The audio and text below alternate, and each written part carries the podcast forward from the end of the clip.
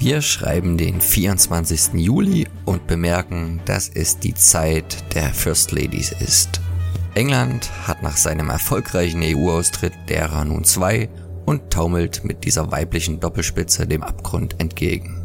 Amerika wird sich bald wohl auch erstmals für eine First Lady als Regierungsspitze entscheiden und sich damit in der Wahl aus Pest oder Cholera auf Cholera verständigen. Weitaus besser hat es da schon Braunschweig getroffen mit seiner Ernennung zur First Lady. Denn temporär wird diese keine geringere als Caroline Monroe sein, welche die fünfte Auflage des Sinistrange Filmfestivals vom 6. bis 11. September mit ihrer Präsenz beehren wird. Und mit ihr kommt nicht irgendeine First Lady ins Kino C1, sondern nur folgerichtig und mehr als passend die First Lady of Fantasy. Diesen Beinamen trägt die gebürtige Britin natürlich nicht ohne Grund und höchst offiziell seit dem Autor Robert Michael Cotter ihrem filmischen Lebenswerk mit einer Monographie gleichen Namens huldigte.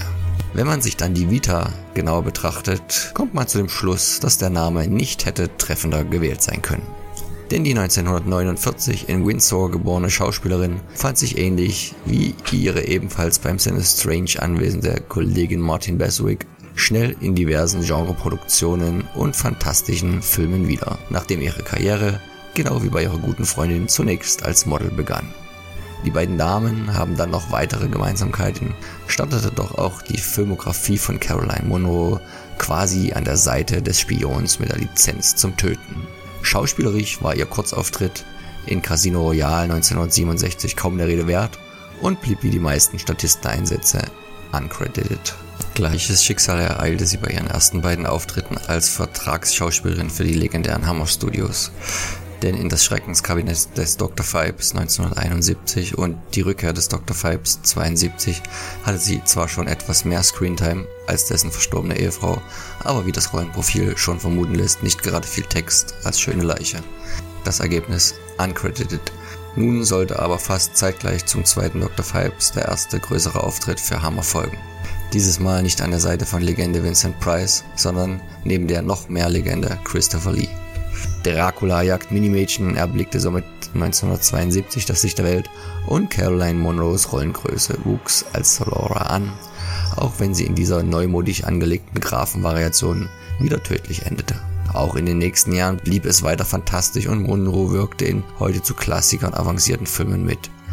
So schlossen sich 1973 Sindbads gefährliche Abenteuer an, indem sie an der Seite von John Philip Law sich so einigen Tricksereien des FX-Guru Ray Harryhausen gegenüber sah.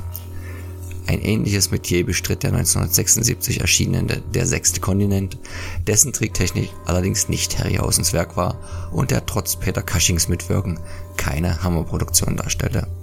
Solch einer war allerdings der zuvor entstandene Captain Kronos Vampirjäger, wo Caroline an der Seite von Horst Jansson auf Blutsaugerjagd ging. 1977 sollte dann sicher ein Karrierehöhepunkt folgen und gleichsam die Rückkehr in die erfolgreiche Bond-Welt. Denn der Spion, der mich liebte, lockte mit einer richtigen Rolle nun an der Seite von Roger Moore als Naomi und waschechtes, böses Bond-Girl. Im Anschluss besetzte der ebenfalls auf dem Festival anwesende Luigi Cozzi die Schauspielerin für eine Rolle in seinem Science-Fiction Star Crash an der Seite von einem aufstrebenden David Hasselhoff. Ebenfalls Mitwirkender in dem Sternen-Trash war übrigens Joe Spinell, welcher 1980 im bis heute schwer umstrittenen Slasher-Klassiker Maniac scharf auf Monroes Haupthaar war.